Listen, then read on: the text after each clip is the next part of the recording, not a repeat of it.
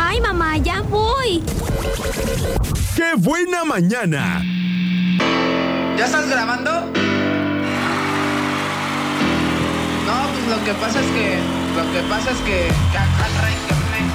fácil, fácil. que agarra. 9 de la mañana con 37 minutos. Regresamos a Qué Buena Mañana. Gracias por seguir con nosotros.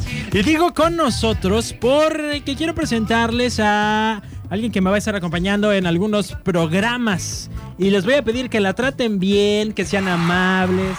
Así como son ustedes en general, ¿eh?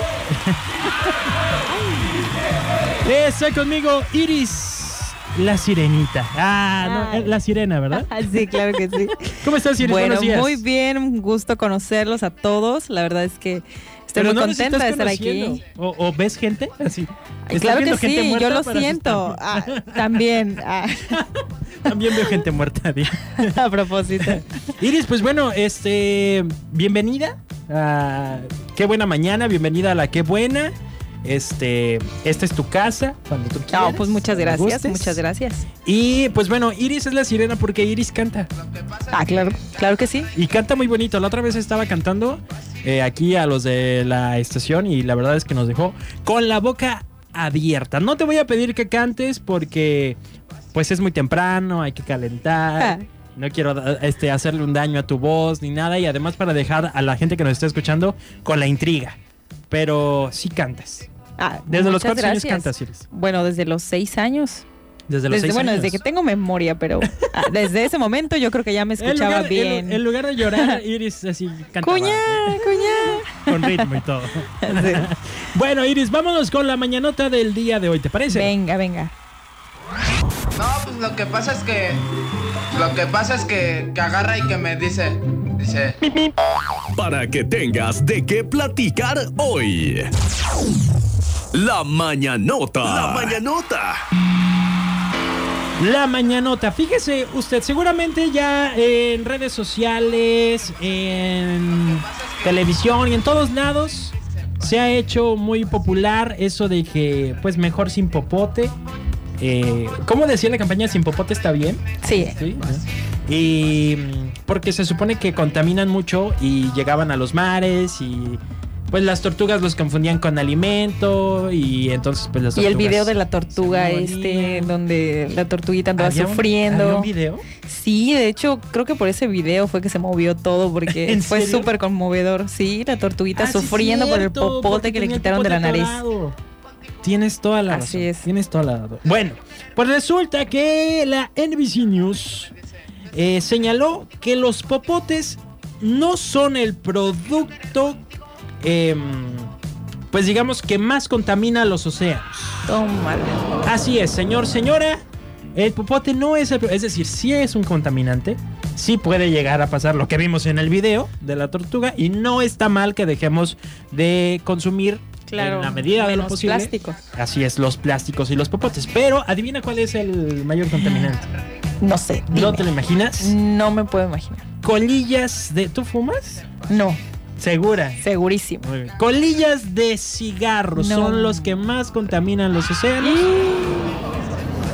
Eh, porque terminan generalmente en el fondo del mar y en la arena. Qué Porque bárbaro. hay mucha gente, pues que sí, que va en el océano. Generalmente yo creo que en los océanos que son muy fríos, se les antoja un cigarrito, se lo fuman. Y la colilla, Y aparte va agua. hasta varios cigarros por persona en un día. Más que un es. Así Salud. es.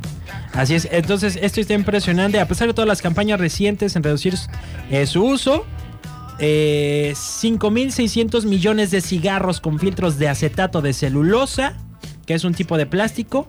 eh, dos tercios de ellos terminan en el mar debido a su desecho irresponsable por parte de usuarios. Fíjate que la otra vez que yo iba por acá por, digo, no era en el océano, pero iba por acá por donde está la, pues, Plaza Galerías y se veía humito, humito, humito. Y yo dije, vaya, vaya a ser aquí ahora un incendio por... Porque alguien efectivamente aventó una colilla de cigarro ahí en donde está el, el pasto. Y prendido. Aparte. Y prendido. O sea, pues estaba el, el, el humito. O sea, en cualquier momento sí a lo mejor pudo... si- yo creo que si el pasto hubiera estado más seco, sí se hubiera prendido. Claro. Y, Y con el calor que hace aquí también. Con el calorón que hace. Pues bueno, para combatir este problema, la asociación Cigarette Bot Pollution Project en Estados Unidos, así mi English Pit English, ha estado presionando al gobierno para prohibir este tipo de filtros. Híjole. Mm, Yo creo que. No va por ahí, ¿no? creo que. No, yo creo que es una regulación para, precisamente para, para, e- para los cigarrillos. ¿no? Para saber cómo tirarlos a la basura, cómo reciclarlos. Exactamente. O sea, ahí el punto no es que sea plástico el material que se está arrojando a los océanos, sino que la gente debería ser más consciente, pues de que el océano no es el gran basurero. O guardarlos, no tirarlos en el piso, como, bueno, vas caminando y te puedes encontrar varios cigarros tirados. Así es. Así es. Pues bueno, el fundador de esta asociación dijo que estos filtros no aportan ningún beneficio para la salud de los fumadores, sino que únicamente se utilizan por comodidad. Al mismo tiempo, al mismo tiempo, al mismo tiempo, Eh. las colillas de este tipo eh, terminan en el mar, sueltan también sustancias químicas tóxicas para los peces y hasta para los humanos. O sea, hasta nosotros mismos nos estamos contaminando. Porque aparte ya ve que cuando va uno al mar se echa sus bucitos. De paso. De paso.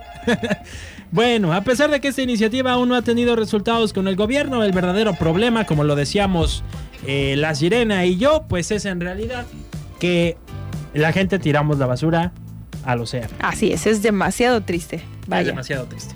Pues bueno, vamos a hacer una pausa comercial, ¿te parece? Adelante. Muy bien, vamos a la pausa. Regresamos en un momento porque... ¿Qué crees, Sirena? Viene también Dígame. el quejatorio. Ay. Quiero saberlo todo de tu fin de mío, semana. Quiero todo. saberlo todo.